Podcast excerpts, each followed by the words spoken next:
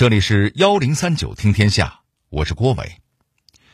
话说，在一九五零年的十月三十一日，在位于中南海的一间会议室里，正在召开一个重要会议。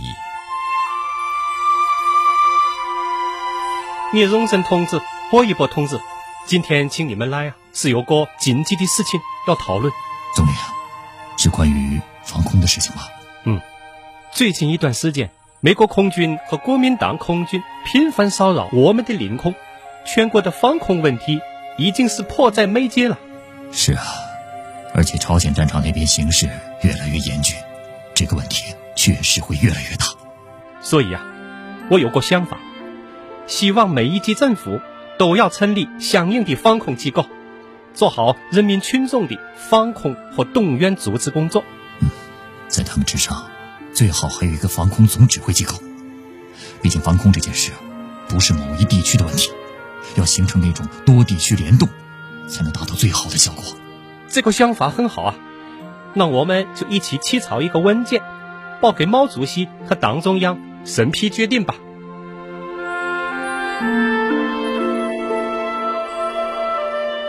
就在这次会议之后，经毛主席批准，中央向各中央局、分局下发了关于准备人民防空工作问题的文件。根据文件里的内容，中央决定成立最高级别的防空总指挥机构——全国防空筹备委员会。通知下发的一九五零年十月三十一日，也成为了新中国人民防空创立的纪念日。虽然人民防空机构是一九五零年才正式成立的，可是听过咱们之前节目的朋友应该注意到了，我们党对防空的组织工作早就开始了。即便是我们今天意义上的人民防空，存在的时间也要比我们这个新中国还要长。那么，这项工作到底是什么时候开始的？在解放之初，我们的人民防空事业又取得了哪些成绩呢？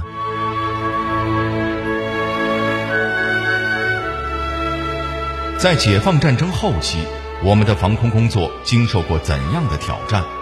北京最早的一座防空洞为什么会修建在香山地区？在新中国建立之初，北京又组建过怎样的人防机构？幺零三九听天下，郭伟和您聊聊新中国成立初期的人防建设。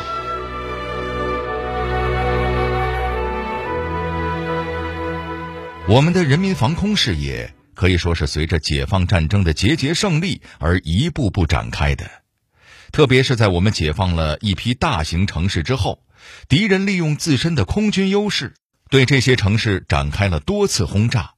以咱们北京为例，一九四九年的二月，也就是北平和平解放仅仅一个月之后，国民党空军的战斗机就窜入了南苑、朝阳门一带，对这个地区进行了轰炸。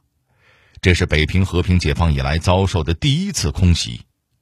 从那以后，敌人是隔三差五的来。规模最大的一次，敌人派出了六架轰炸机空袭了南苑机场，炸死了机场工作人员四人，炸伤十九人，造成了大量的物资损失。这次空袭也让我们党意识到，加强北平的防空已经成为了当务之急。在此之后。中国人民解放军新组建的空军飞行中队被调到了北平一带，承担起了这一地区的防空任务。正是靠着这支新成立的空军的震慑作用，有效遏制了敌人对北平地区领空的进犯，并且最终确保了开国大典的胜利召开。眼瞅着北平的防空力量加强了。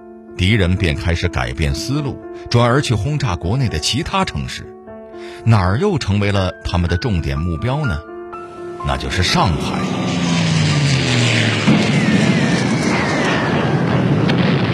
从一九四九年年底到一九五零年年初，国民党空军多次轰炸上海，给这里的工商业造成了严重破坏。最严重的时候，上海的发电站、自来水厂都遭到了破坏。不仅严重影响了市民的生活，还让上海当年的财政收入减少了一半。面对着敌人的疯狂进犯，时任上海市长的陈毅下定决心，要从天上地下两个方面入手，坚决做好上海的防空工作。那这所谓的天上地下又分别指什么呢？所谓天上，就是打击敌人来犯的飞机。党中央从苏联借来了一支雷达部队，能够实时监控敌机动向，同时又调来了高射炮部队和驱逐机部队。只要敌机赶来进犯，就坚决予以打击。与此同时，陈毅还积极在地下动脑筋。他发动上海的公安干警，破获了一大批潜伏的特务，挖出了几十部敌人的电台。要知道，敌人能够对上海进行精确轰炸，很大程度上靠的就是这些电台的引导。随着这些电台被破获，敌人的飞机相当于失去了眼睛，对上海的威胁自然也就下降了许多。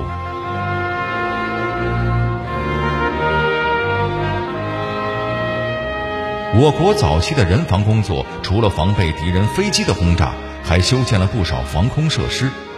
像是北京周边最早的防空洞就出现在香山地区。当初为什么要在那里修建防空洞呢？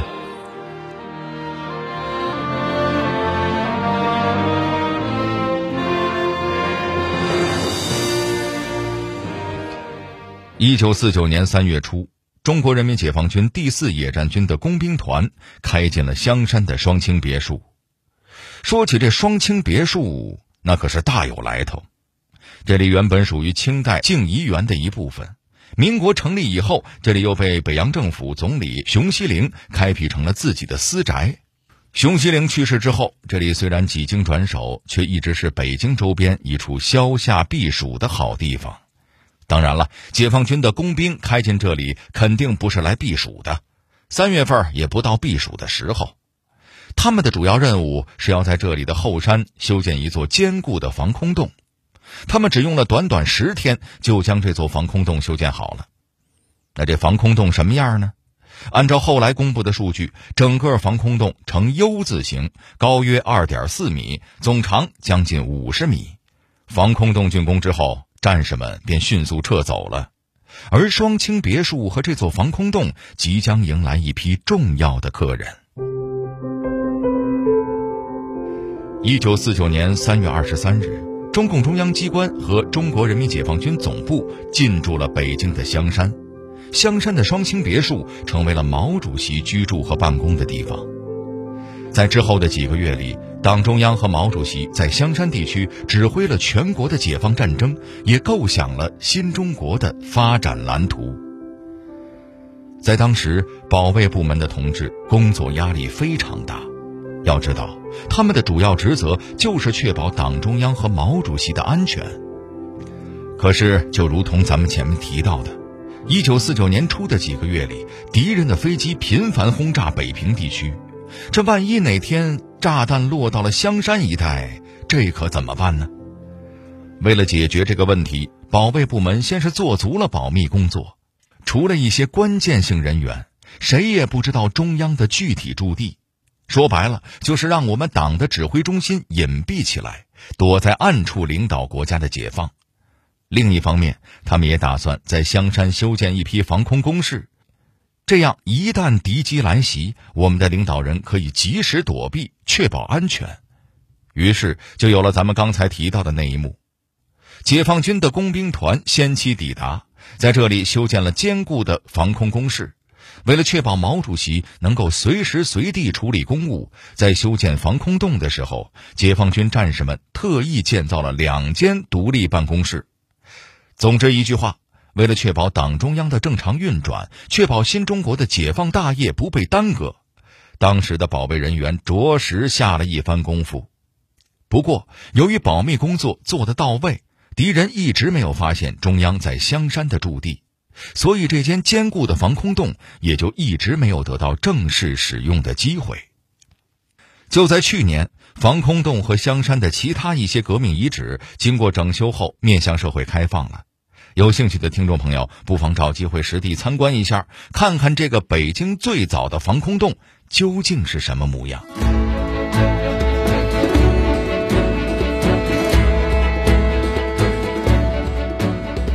除了在香山修建防空工事之外，北京地区的人防工作也在系统展开。相关的机构和规范也先后出台，这里面又有哪些故事呢？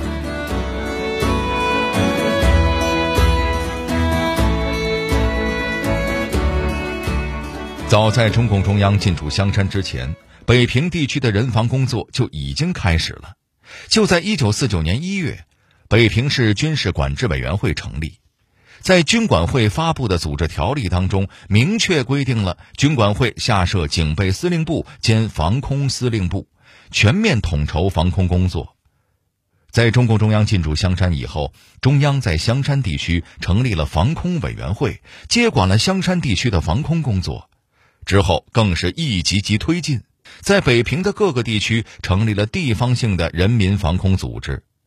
之所以这么做，是因为当时的中央政府已经有意将北平，也就是后来的北京，设立为新中国的首都了。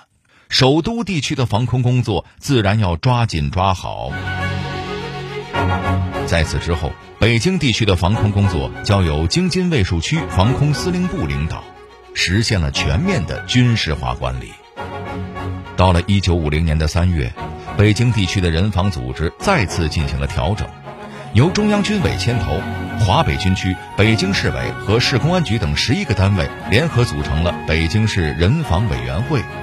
这是北京市最早成立的全市性人防领导机构。虽然从名义上，人防工作仍然受防空司令部的指导，但是许多细节上的事务已经开始向地方进行交接了。这个新成立的人防委员会也担负起了人防工作中的主要职责。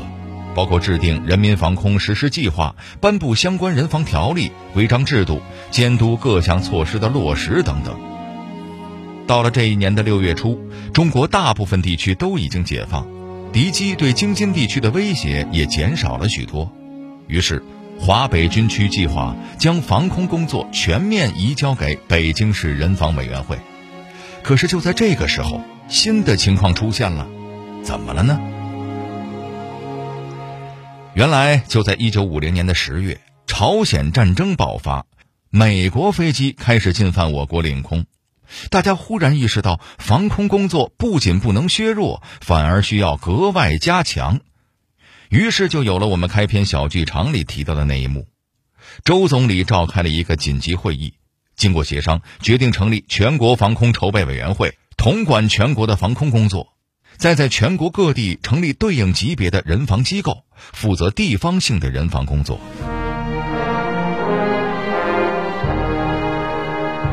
于是，从一九五零年十一月到一九五三年，根据中央的指示，全国三十六个主要城市都建立了人防组织机构。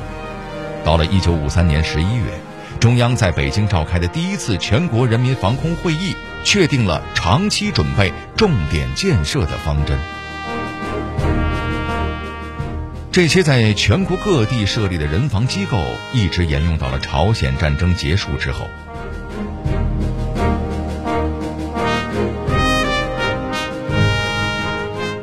一九五八年的九月，国家为了精简机构，曾经考虑过撤销相关的人防机构。毕竟仗打完了，该进入一个和平建设时期了。在之后的两年里，各级人防委员会也确实进行了相应的裁撤。不过，在进入一九六一年以后，随着国内外形势的变化，各级人防委员会又重新组建了起来。之后虽然也有过调整，但整体架构得到了保留，并且一直沿用到了今天。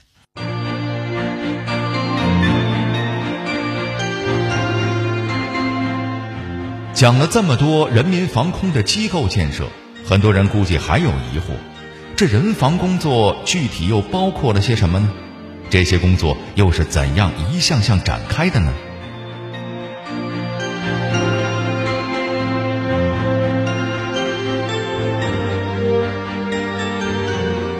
跟您说，人防工作可是个大题目，只靠三五句话呀，怕是很难讲清楚。我们也会在未来的节目里给您做详细的介绍。早期的人防工作主要还是针对防空进行的，可是随着时间的推移，人防工作也在发生着与时俱进的变化。现代的人民防空工作已经不单单是防空的概念，而是成体系、成规模的系统性工作。这里我们先给您介绍一个理论，它可以简称为五环理论。简单来说，就是美国人在总结了二战和越战的经验之后，提出了在战争中对敌方的目标分成五个级别，或者叫五个环。这第一环就是指敌人的指挥、控制和通信系统；第二环是生产设施，包括石油、电力、军工企业等等；第三环是基础设施，包括机场、港口、铁路、公路；第四环是人员。主要针对那些与作战有关的军事和非军事人员。第五环才是敌人的野战部队，也就是抵抗的主力。美国人的意思是，一旦发生战争，就按照从一到五的优先级对敌方目标进行打击，这样就可以用最优的代价来取得最大的战略成果。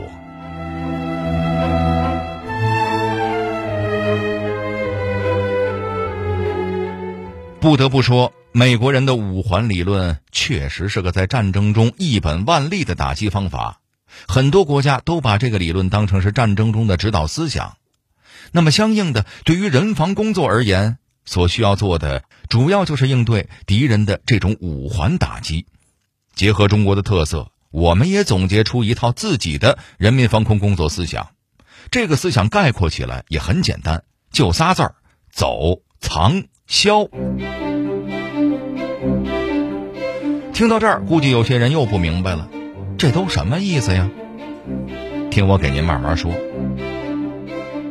所谓“走”，就是指人员和设备的疏散。与其等着敌人的空中打击，不如先进行有效的撤退，用空间换时间，这样也能将损失降到最低。至于第二个字儿“藏”。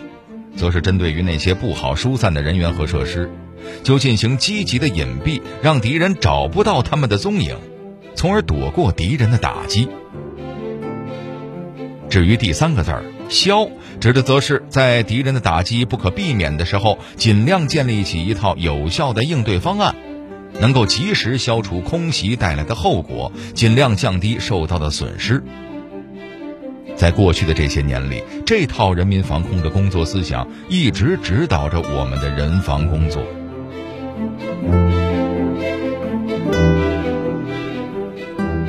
好了，这里是幺零三九听天下，我是郭伟。最后，我代表节目编辑于达、程涵、小剧场配音韩建强、陈光，感谢您的收听。